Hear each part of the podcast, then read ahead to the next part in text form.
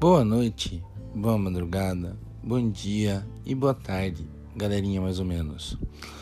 Gente, já vou pedir desculpa antecipado. Eu machuquei minha língua e daí eu passei uma pomada, então talvez a minha fala fique um pouco estranha, tá? Melhor já ser sincero de cara, né? E sinceridade é parte do que a gente vai conversar hoje, sabe? Eu só queria começar já, porque, aliás, eu devo esclarecimento, né? madrugada passada eu dormi novamente. então, vale aquela nossa regra, né? Quando não tiver episódio é porque aconteceu o milagre de eu dormir. E dormir sem remédio de novo. É, eu queria começar o episódio falando o porquê que eu falo elogia a comida da sua mãe, né? Nesse momento de pandemia, todos nós, de maneira individual, estamos sentindo, sofrendo de maneiras muito diferentes. Alguns têm doenças psicológicas, né? Crise de ansiedade, crise de pânico, insônia, né? É, depressão.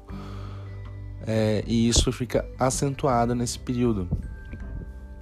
Mas mesmo quem não tem, né? Todos têm pensamentos acelerados, tédio, é, problema porque tá aumentando de peso, problema porque está parado, problema financeiro. Todos nós temos problemas. Ter problemas, eu acho que entra numa, na parte daquelas coisas essenciais, né? Meio que naturais do, do indivíduo, do ser humano, porque a gente precisa de problemas para evoluir, né? A Lourdes manda um beijo, galera. Então, ter problemas é natural. E nesse período eu imagino que realmente para todos, com ou sem é, dificuldades, né, doenças psicológicas ou físicas, né, outras moléstias, eu imagino que tudo fica muito potencializado nesse período, né? O pensar, o sentir fica muito potencializado. Então, por que elogiar a comida da sua mãe? Eu tô, ontem eu tive uma conversa com uma pessoa, né? Um dia ela vai ouvir isso. E eu conversei com ela nesse sentido. Falei, Ana Beatriz, você precisa entender que todos nós, cada um tem um problema nesse momento, né? E a tua mãe ela não tá aqui só para brigar com você. Aliás, primeiro você já tem que entender que ela briga com você porque você dá razão, né? E segundo, você tem que entender que ela não tá aqui só para brigar com você. As pessoas não têm só um lado negativo, Ana Beatriz. É, você precisa entender que as pessoas têm um lado positivo, que as pessoas dão o melhor que elas podem naquele momento. E eu falei para Ana Beatriz, eu falei, elogie a comida da sua mãe. Fale que a comida estava gostosa por mais que você não goste. Agradeça porque sua mãe arrumou sua cama, limpou a casa. Agradeça porque sua mãe comprou uma roupa para você comprou alguma coisa para você, viu alguma coisa da Mulher Maravilha e comprou pensando em você. Agradeça porque sua mãe comprou um doce que você gosta. Agradeça porque você tem uma mãe. e isso tudo significa o elogio à comida da sua mãe. Mãe é um negócio tão sublime, eu sei que existem casos de mães que é complicado, né? Como eu já falei aqui com vocês, o laço familiar ele é o nosso maior laço de desafios, né? É onde estão as nossas maiores provações é dentro do seio familiar. E mas de um modo, digamos assim, majoritário, mãe é uma coisa tão sublime, né? E mãe para mim também é, transpõe os limites do laço sanguíneo, né? Quantas mães que não têm nenhum laço sanguíneo, mães adotivas, muitas vezes tias, irmãs mais velhas,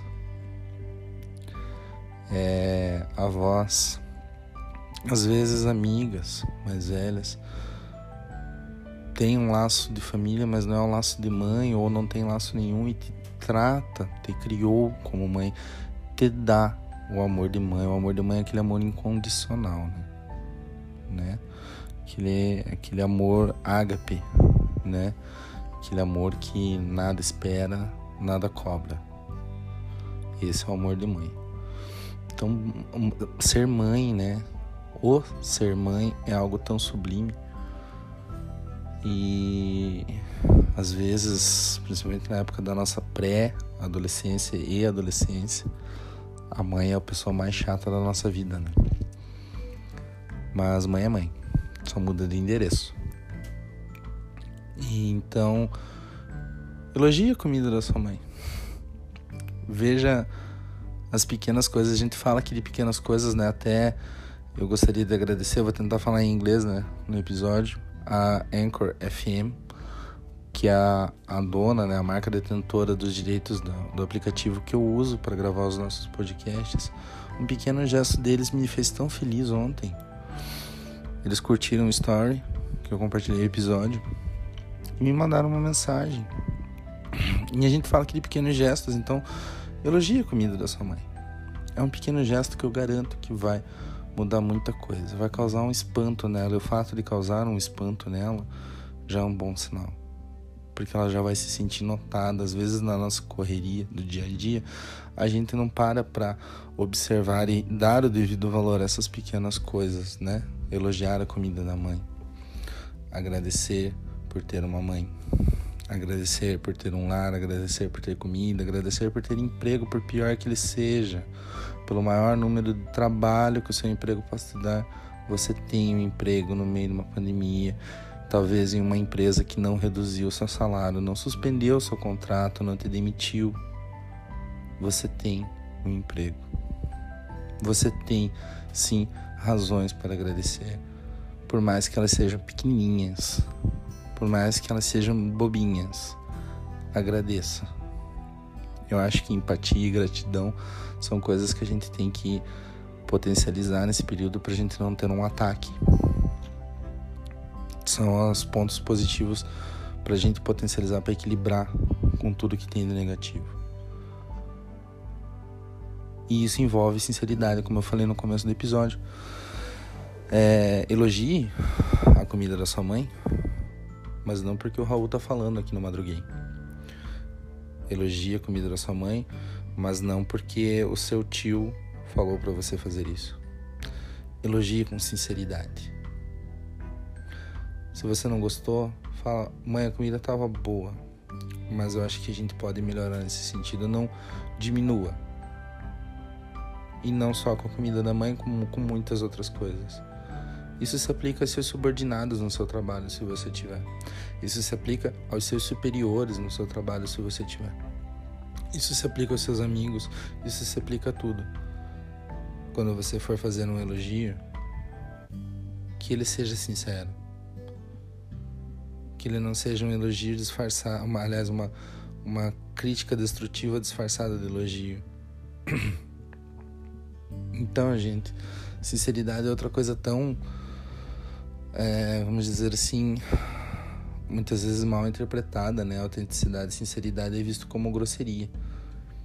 Mas existe uma linha tênue, né, entre ser grosso e ser sincero, uma linha que muitas vezes a gente rompe inevitavelmente.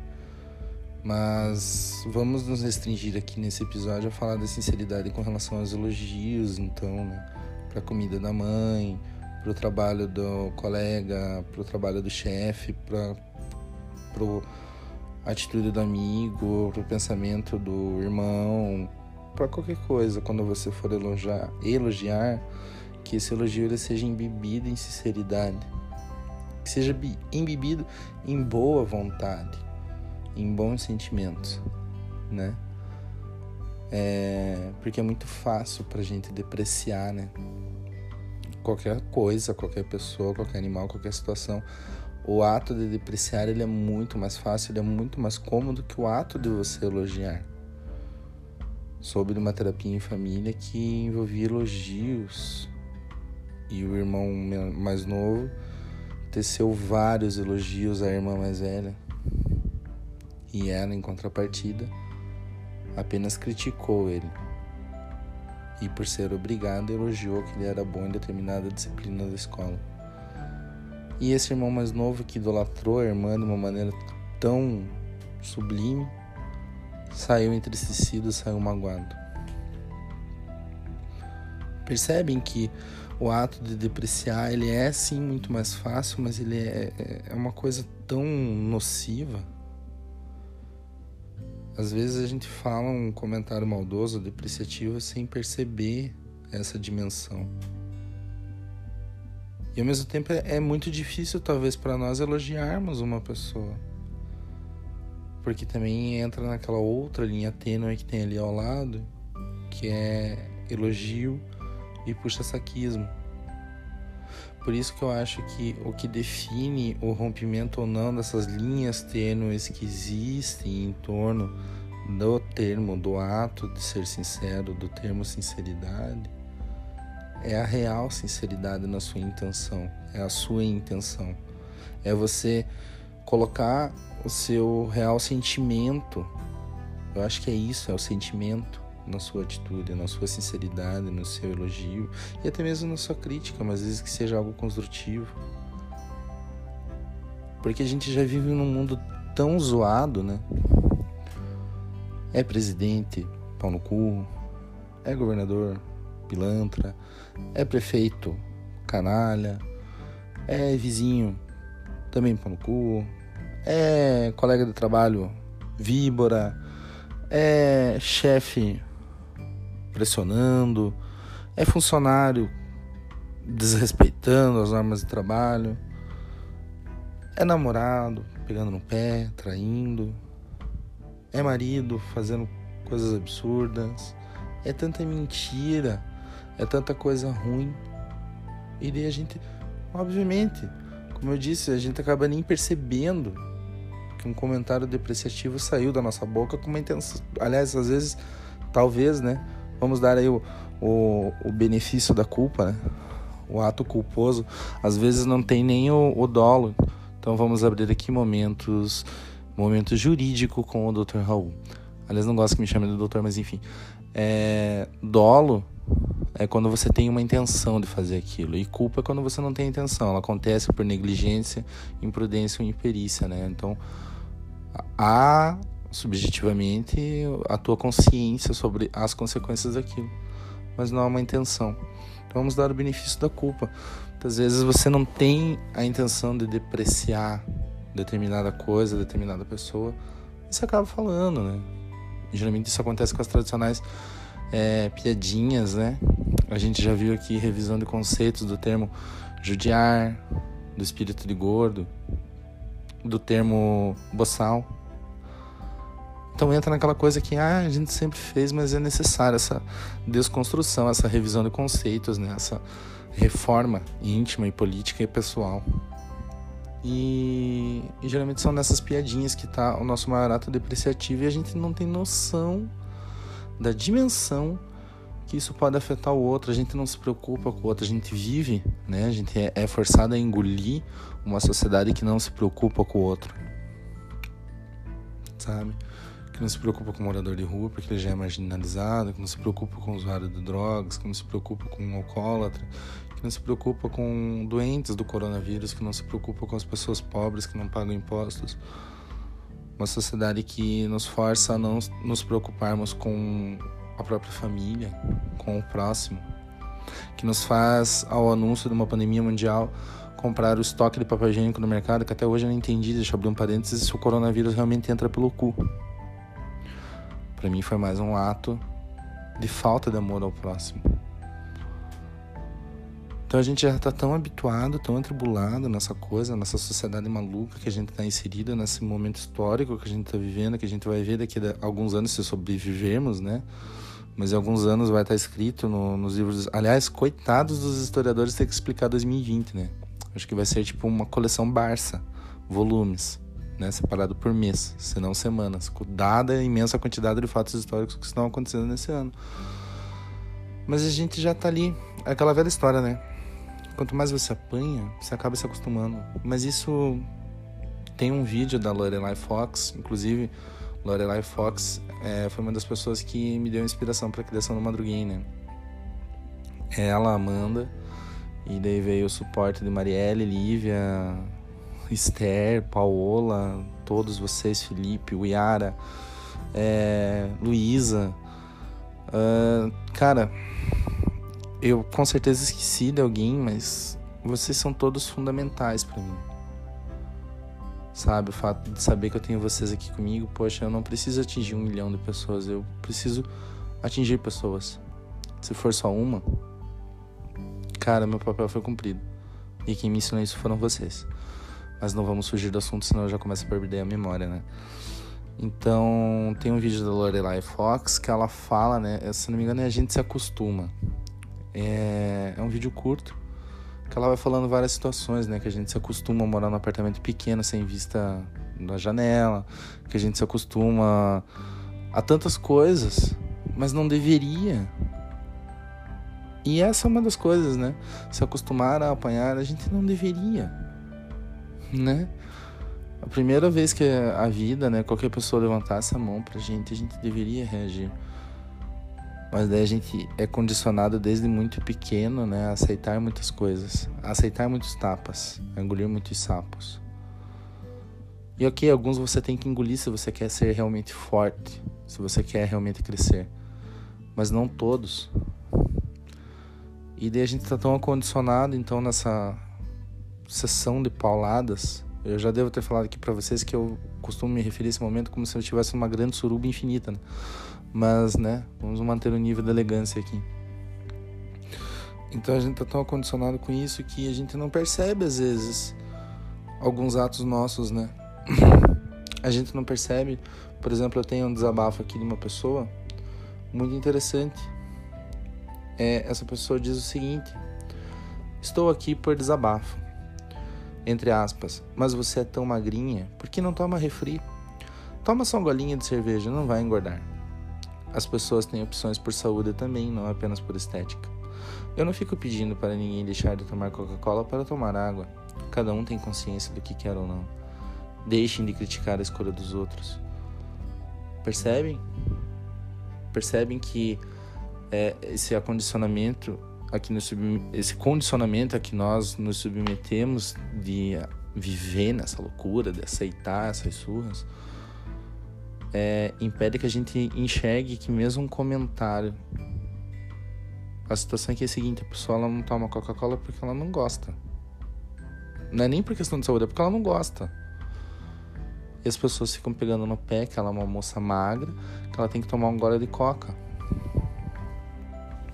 As pessoas ficam pegando no pé que ela tem que beber cerveja, ela não quer beber, ela não gosta. Ninguém é obrigado a gostar de cerveja. Eu amo, mas eu não fico forçando as pessoas. E daí, a partir do momento que você se nega, as pessoas tecem comentários. Desculpa, crítica para mim é aquele negócio que te faz né, te estimula, você recebe uma crítica e você se estimula a melhorar um determinado aspecto da sua conduta, da sua postura, da sua personalidade. Então isso para mim não é crítica. Isso é um comentário depreciativo. Então a partir do momento que você diz não, não gosto de cerveja, não quero, perdão. Algumas pessoas elas se sentem no direito de simplesmente começar a depreciar você, de te chamar de fraca, Perdão, hoje tá difícil, hein? Pronto, engatou. Ela se sente no direito de chamar de fraca, de chamar de covarde, de chamar de bichinha. Aliás, gente, outro parênteses, né? A pessoa ela jura que ela vai me ofender me chamando de bicha, me chamando de bichinha, de boiola, de viado. Gente, eu sou? O que, que eu vou fazer? Nasci assim. Né? Quisera eu ser uma diva, mas não sou. Eu nasci assim. Ué, sério que vocês acham que vocês vão ofender? Pelo menos eu, né? Não vou falar pelos demais gays. Vai me ofender me chamando de bicho, de viado de boiola, de biba? Muito pelo contrário. Né? Pra me ofender, você tem que se esforçar muito. Mas também quando você conseguir, sair de perto. Fecha parênteses. É... Então, e, e, sabe? É bichinha, é... ai que mariquinha, que não sei o que. Pelo simples fato de que você não quer tomar uma cerveja pelo simples fato de que você tem uma escolha na sua vida. Não quero tomar Coca-Cola porque ela vai destruir meus ossos. Não quero tomar cerveja porque vai destruir meu fígado. Não quero comer carboidrato em excesso porque eu sou estudante de nutrição, porque eu faço educação física, porque porque eu não quero. Aí tá outro erro nosso. A gente sempre tem que estar tá justificando, porque a sociedade exige que a gente justifique as nossas decisões. Ela vai tomar no meio do cu, né? Me desculpa. Então é, é, tudo, eu percebo que é tudo algo muito enraizado, é algo que vem lá, de, provavelmente desde o tempo de Cristo, se não antes, né? Desde que o homem é homem.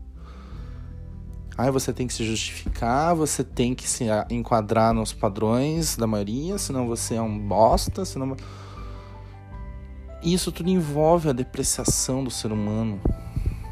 E às vezes a gente se submete a essas depreciações tanto, tanto, tanto, que quem realmente nós somos desaparece. Sabem por que, que eu digo que eu não sou especial? Talvez aqui o episódio fique um pouquinho pesado, um pouco emocionante, né? Mas enfim. Sabe por que, que eu não me sinto especial? Porque dos meus 9 aos meus 16 anos, muitas pessoas tinham nojo de ser minhas amigas porque eu era obeso. E elas se achavam no direito de me humilhar por isso, de me depreciar por isso.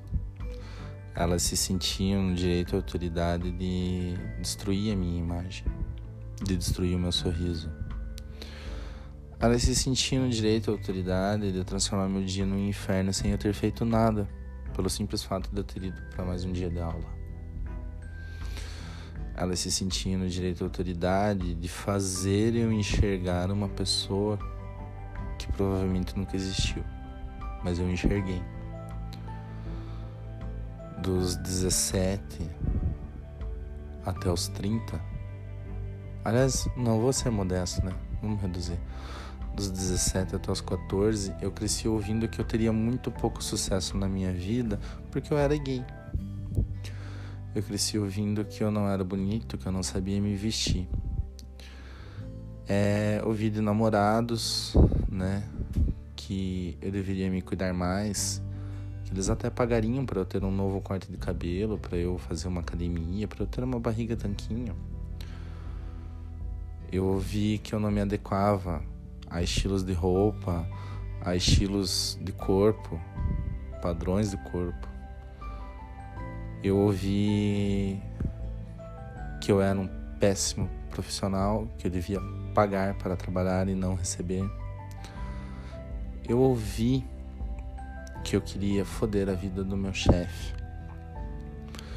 Eu ouvi que eu era preguiçoso, eu ouvi que eu tinha mãos do doutor porque eu não trabalhava pesado, não pegava no cabo da enxada. Aliás, filho, se um dia você ouvir isso, olha, tua profecia se configurou, né? Eu ouvi que eu jamais seria um bom advogado sendo uma pessoa tão nova e um cara gay. Eu ouvi que eu dou bolas nas costas. Eu ouvi que eu sou traidor eu ouvi que eu sou, mais uma vez, feio, desajeitado. Eu vi que eu sou narigudo, que eu tenho nariz de batata. Eu vi que eu sou pelancudo. Ouvi que eu sou barrigudo.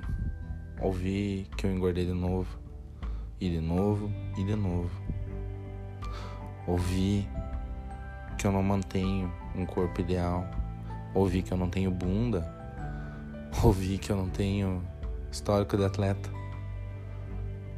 Eu ouvi tanta coisa depreciativas ao meu respeito que a pessoa que eu enxergo quando eu olho no espelho, vocês talvez nunca vão ter a real noção de quem é, de como é.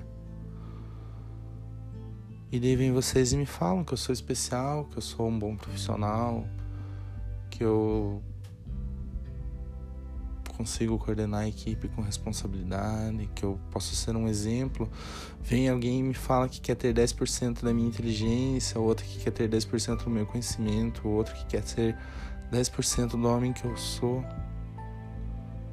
Vem alguém e me fala que eu inspiro, que eu ajudo. Vem alguém e me fala que às vezes que eu tentei suicídio não deu certo porque eu sou especial. Vêm vocês e me falam que o fato de eu dizer que eu não sou especial mostra que eu sou especial. Mas eu não enxergo, porque a minha autoimagem ela é destruída. Eu sou uma pessoa muito vaidosa, mas às vezes não é nem por autocuidado, é por causa disso, é porque eu quero olhar no espelho e quero ver um cara bonito. Eu adoraria poder olhar no espelho e ver o meu sorriso. Vocês não têm noção de como era o meu sorriso. Meu sorriso era lindo, era radiante. E hoje em dia a gente nem vê mais ele. Por quê? Porque eu aceitei apanhar. Eu aceitei ouvir esses comentários. E pior ainda, foi ouvindo isso, ouvindo isso, que eu fui me encolhendo, me encolhendo, me encolhendo e sumi dentro de uma casca. E hoje eu não sou a pessoa que eu já fui um dia. Não tinha problema ser gordinho. Não tinha problema usar tamanhos extra grandes de roupa, usar calça 54, 56 que eu cheguei a usar. O problema não era eu. O problema eram os outros. O problema não é você que está me ouvindo. Seja qual for a razão, seja porque você está acima do peso, seja por questões do trabalho, seja por questões físicas, sexuais, por questões intelectuais, por qualquer questão, o problema não é você. O problema é, é quem as pessoas fazem você crer que você é. E geralmente elas fazem você crer que você é um lixo. E será que você é mesmo? Será que o Raul em 1999 era um lixo? Ou era uma criança que tinha toda a vida pela frente, que nunca imaginou que ia chegar onde ele chegou aos 30 anos? Então eu acho que parte do que eu quero compartilhar com vocês é isso. Desconstruam imediatamente com todas as forças que vocês puderem ter nesse momento eu sei que é um momento difícil, eu sei que talvez você não tenha tanta força, mas desconstrua isso de que você tem que aceitar o que o outro diz de negativo sobre você. Desconstrua essa ideia, essas ideias enraizadas de que apanhar fortalece o caráter. Desconstrua as atitudes de tecer comentários depreciativos desnecessariamente das pessoas. A gente não sabe quantos Rauls, quantos Felipes, quantas Amandas, quantas Marielles, quantas Lívias, quantas Uiaras, quantas Esthers, quantas Paolas existem por aí. A gente não sabe quantas Anas Tavares tem por aí. A gente não sabe quantas pessoas, cada uma do seu jeitinho, dentro do seu círculo individual, do seu jeito de ser a gente não sabe o que elas sentem. E a gente nunca vai saber. Por mais empáticos que nós possamos ser. Então vamos desconstruir isso, por favor. Não vamos mais ter uma geração de pessoas com 30 anos sofrendo de depressão, por favor. Eu peço, não é um desafio, é um pedido pessoal. E, né, vamos dar uma equilibrada. Puta, né, o Raul é um cara estranho, né? No episódio ele tá pistola, no outro ele entra nesse nível aprofundado de reflexão, de emoção, de tudo mais. E é isso que é o Madruguei, né, gente? O Madruguei é.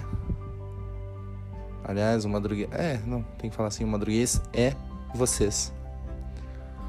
Eu não tô aqui para falar só de mim. Eu tô aqui para falar de vocês, para falar por vocês. Eu tô aqui para trocar ideia com vocês. Eu tô aqui para refletir sobre o que vocês têm para compartilhar comigo. Eu tô aqui para compartilhar as minhas reflexões pessoais com vocês. E ninguém é obrigado a aceitar como verdade nada do que eu digo, assim como eu também não sou obrigado a aceitar como verdade nada do que as pessoas me dizem. A gente tá aqui para crescer, para evoluir, para trocar essas experiências, para aproveitar o que for bom o que for positivo, para plantar, para é, fazer frutificar esse sentimento positivo, esse sentimento de gratidão. Eu acho que esse deve ser nosso maior papel, principalmente nesse momento louco, zoado pra cacete que a gente tá vivendo. Então, o madruguei é isso. eu madruguei, foi aquela ideia besta de noites de insônia que uniu várias pilhas de caquinhos, que somos nós. E juntos nós criamos e demos vida e damos vida dia após dia, exceto os dias que eu durmo, é, ao madruguei. E isso me deixa muito feliz. Muito grato a vocês. Muito grato a nós. Porque, novamente, eu já falei aqui, a minha autoimagem ela é destruída. Mas vocês têm feito eu talvez ainda não me enxergar como alguém especial, mas vocês têm feito eu enxergar uma pessoa diferente. Que talvez não precise exagerar no topete, no perfume. é, vocês têm feito eu enxergar beleza no caos, né? E muito obrigado por isso. Gente, é, eu não anunciei, né? O na cama com o Raul, mas eu amei, sinceramente eu amei o quadro, tá? E nós temos aqui duas participações hoje muito polêmicas, tá? Uma é da Amanda Tavares, nossa Mandinha, nossa Mandy. Ela manda o seguinte para o. Então vamos fazer aqui um, um, um quadro especial, né? Especial não, um quadro extra, não anunciado formalmente do na Cama com Raul. Então, para o Na Cama com Raul, Amanda manda. Primeiro ponto. O feijão, eu vou deixar isso por último. Primeiro ponto. Bolacha ou biscoito? Bolacha, né? Me desculpa. Ah, mas no pacote tá escrito biscoito. Foda-se, é bolacha, tá? É bolacha. Bolacha recheada, tá? Biscoito é biscoito de polvilho. Né? No máximo um biscoitinho maisena ali, aquele sequinho, sabe? Agora é bolacha recheada. E eu ainda falo bolacha Maria. Bom, gente, eu, eu chamo o wafer de Mirabel, né? O que, que vocês vão esperar de mim? É óbvio que eu vou defender com a bolacha. Desculpa. é, outro ponto. O que dizer quando a vida te fode e nem te paga uma coca primeiro? Eu, estava, eu passei o dia pensando sobre isso, sabe, Amanda? Às vezes, é, eu sempre... O meu bordão é o seguinte. Você quer me fuder, você me beija antes, né? Porque eu gosto de ser beijado, de ser fudido. Mas, cara, o que dizer quando a vida te foda e nem te paga uma coca primeiro, né? Eu viraria pra vida e falava, pelo menos dá uma guspidinha, né? Mas ser meio desagradável, meio deselegante, já foi. Acho que o Nakama Corro é essa dinâmica, né? Eu ser eu extremamente eu, né? Então, eu acho que eu diria isso para a vida. Viraria com um olhar bem misterioso, bem sexy e falaria, pelo menos gospe antes, né? Porque, cara, porra, é, tem mais uma participação da Amanda, mas eu vou deixar pro final, tá? Porque é muito polêmico. A Esther participou aqui, ó. Ela quer que eu dê um conselho, né? uma orientação sobre como lidar com as traições da vida na área amorosa, em amizades e em trabalho. Bom, na área amorosa, você manda pro quinto dos infernos, tá? Com relação à amizade, dependendo do grau da amizade, talvez seja o caso de você ter aquela conversa franca, aquele enfrentamento, né, Esther? É, se realmente vale a pena, né? Depende também do nível. Aliás, vamos, vamos tratar as três esferas, da amorosa, amizade e trabalho. Depende do nível da traição. Agora, no trabalho, para mim, é muito mais prático, né? Inclusive, você, Esther, sabe como é o meu pensamento do trabalho. Uma pessoa, ela me traiu é, é, mim, eu sei diferenciar o que é traição no trabalho do que, que é a pessoa estar pensando no bem da empresa, né? Que é muito fácil a pessoa chamar minha atenção, por exemplo, porque eu fiz 5 horas de intervalo numa jornada de 8 horas diárias e eu achar que ela tá me traindo, né? Porque ela contou pro meu chefe isso, sendo que na verdade ela tá preocupada com o bem-estar da empresa, com o dinheiro da empresa, né? Eu sei diferenciar isso. Então, assim, traição no trabalho para mim é aquela coisa, literalmente, você puxar o tapete da pessoa, né? Não de maneira justa, por motivo justo, mas é você puxar o tapete da pessoa, você criar um circo para minar a pessoa, foder a vida da pessoa. Isso para mim é traição no trabalho. E isso eu resolvo na base do enfrentamento mesmo. E geralmente na presença do superior né? Então eu lido com traição no trabalho dessa maneira muito franca, muito autêntica, muito transparente, inclusive com o superior. Tipo, ah, você quis me foder aqui, como é que é? O que foi que você falou aqui? Prove que eu fiz isso, prove que eu falei isso, por favor, prove. Não provou? Então você tem agora o seu direito de se retratar, senão a gente vai ter um problema. E ter um problema comigo é uma coisa muito problemática, né? Olha que redundante. Ter um problema comigo é muito foda, entendeu? Então, traição de trabalho, independente do nível, é porque, é, veja, traição de trabalho para mim tem apenas esse nível para cima, né? Porque, como eu disse, eu consigo identificar quando é uma preocupação com o bem-estar da empresa de algo que realmente é uma puxada de tapete. E, pô, a pessoa. Vamos combinar, né, gente? Agora eu vou me estender. Ai. é. Pessoa tem a falha de caráter, de. Putz, o que, que você ganha fodendo o teu colega de trabalho, cara? Você vai ganhar mais trabalho, automaticamente. Essa é a primeira consequência que eu vejo, né? Eu passei por isso, putz, várias vezes. Hum, meu Deus do céu. Tem uma pessoa, né, que é aquela que eu falei que é o meu exercício de perdão aqui na Terra, que eu fracassei nesse exercício. Deus, oi, eu de novo, perdão. Né? Não consigo perdoar essa pessoa. Que, putz, pra mim foi um ato de burrice que ele fez quando ele puxou meu tapete na equipe que eu tava. Porque automaticamente meu trabalho foi para ele, né?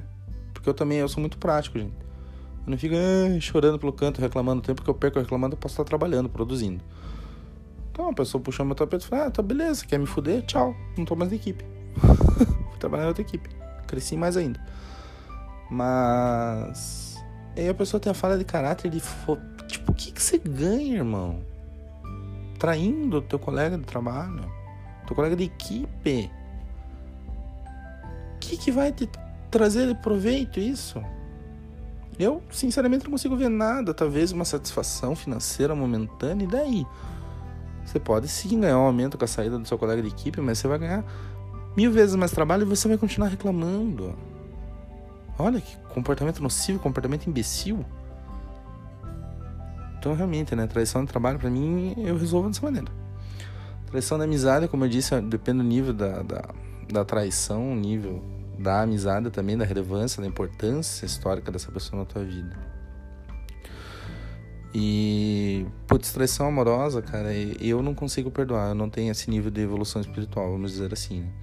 Então, traição da amizade ainda depende ali, né? Talvez uma conversa franca, né? Um enfrentamento franco dessa questão com a pessoa. Agora, uma traição amorosa, eu já mando um pouquinho dos infernos mesmo, gente. Desculpa, é porque eu já, eu já passei por isso. Né? Eu já passei por isso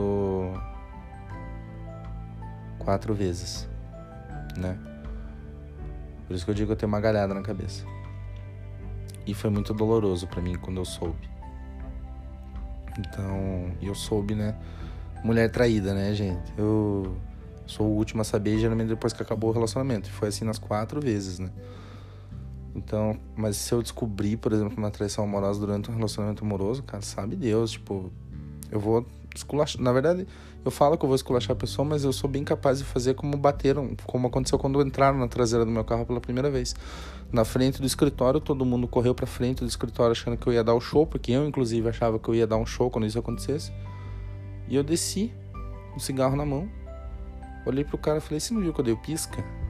Ele começou a chorar, tá? eu falei: "Não, só responda. Você viu que eu dei o pisca?" Sinalizei que ia entrar. E eu vi, eu falei: "Então, cara, você sabe que você fez merda, né? Você não parou, bateu, tem que pagar." Então acho que talvez eu fosse. Acho que a chance de eu ter uma postura dessa diante de uma traição amorosa é até maior do que eu dar um show, né? Hoje em dia, né? A idade, é tanta coisa na minha cabeça que eu só ia chegar, putz, olha, parabéns para você, hein? Que sem caráter que você é. Passa na portaria e pega teu troféu, tá? Pega ali no backstage teu troféu de canalha do ano. Obrigado, tchau. E acho que essas são as soluções, né? Espero que eu tenha te ajudado. Eu sei que talvez eu não ajudei, mas enfim. E voltamos então ao ponto do Na Cama com o Raul mais polêmico dessa temporada, talvez. A Amanda ela trouxe aqui pra gente a seguinte pergunta. Ela quer saber a minha opinião sobre o seguinte ponto. O feijão é por baixo ou é por cima do arroz? Amanda, abençoa Deus que minha amizade não acabe agora, mas o feijão sempre, sempre vai ser por cima do arroz. sempre, sempre, sempre. Ai, igual lá a Adriele falou, né? Ai, Porque eu acho estranho que o arroz absorve o caldo, fica os bagos de feijão para cima. Não, gente, não é assim. Você põe o arroz, tá?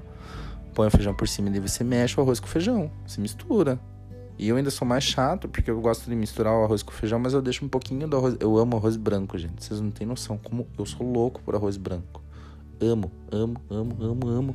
Com, ai, com alinho, com cebola ali fritinho no azeite. Ai, Jesus amado. Se colocar uma erva fina ainda. Uh, Jesus. Então eu sempre deixo um pouquinho do arroz branco no prato. E a maior parte eu misturo com feijão. Preto, branco, mas o feijão vai por cima. Espero que isso não destrua nossa amizade, aliás, amizade com ninguém, gente, né? Até porque, vamos encerrar então aqui o Na Cama com o Raul e vamos usar esse gancho do arroz com feijão. Então, esse foi o nosso Na Cama com o Raul Special Edition, né? E falando sobre feijão por baixo do arroz ou por cima, sobre bolacha ou biscoito, sobre mexerica, tangerina, bergamota, margote, poncan sobre sinaleiro, semáforo, sobre estojo penal, sobre se é vina ou salsicha. É o que você achar que tem que ser. É o que faz você se sentir bem. Tudo na sua vida tem que ser exatamente o que te faz bem. Independente de como for, independente se do outro não é igual. É essa graça de ser humano, é essa graça de vivermos em sociedade, porque mesmo em sociedade somos indivíduos, não somos iguais, por mais gêmeos que possamos ser. Essa é a graça da nossa vida. Ser individuais e mesmo assim ser tão iguais. Quem sabe? Eu acho que esse é um dos poucos prazeres que ainda nos restam de graça então viva. Viva comendo a sua bolacha com vina e talvez chupando uma mexerica depois, ou então chupando uma poncã primeiro, depois come um biscoito e depois uma salsicha. Para completar, coloca o feijão por baixo, joga o arroz em cima. Mistura o macarrão junto ou come só o macarrão numa pratada e depois o arroz por baixo e o feijão por cima. Faça o que te faz se sentir bem. É, esse é o recadinho que surgiu aqui de última hora para vocês. para nós, né? E. Putz, eu ia falar mais alguma coisa. E, essa, tá, vocês viram, né? Eu tô melhorando, ó, tá ficando mais pro final do episódio. Esses brancos que me dá. Muito em breve, até o final do mês, vamos ter episódio lá com o momento musical do Raul. Lembrei. É, gente, meu inglês é uma bosta, tá? mas eu vou tentar fazer aqui, vai que um dia eles escutam. Então, como eu falei, a Anchor FM, que é a, a detentora né, dos direitos, a, a, proprietária do aplicativo Anchor, onde eu gravo meu, o nosso podcast, ela interagiu comigo no Instagram. Né? Interagiu conosco, o perfil é o arroba podcast madruguei, é nosso, né, do podcast. Então, o que eu queria dizer aqui, e eles falaram, né, eu mandei uma mensagem arranhando meu inglês. E eles responderam: Thank you for sharing your voice. Né? Obrigado por compartilhar a sua voz. E um coraçãozinho eu achei tão fofo. Eu vou guardar com todas as minhas forças essa mensagem, esse print, para garantir que eu não apague a mensagem. E o que eu queria dizer para a galera da Anchor FM, caso escutem algum dia, é thank you so much.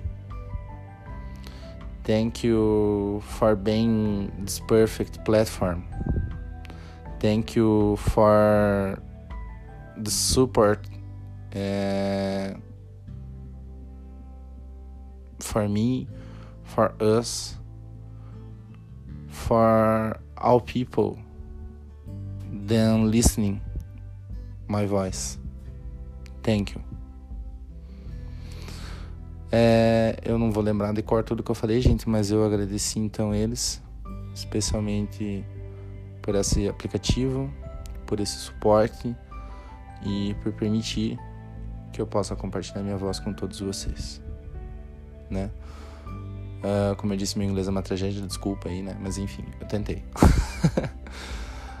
Bom, pessoal, por hoje é só. Se hidratem.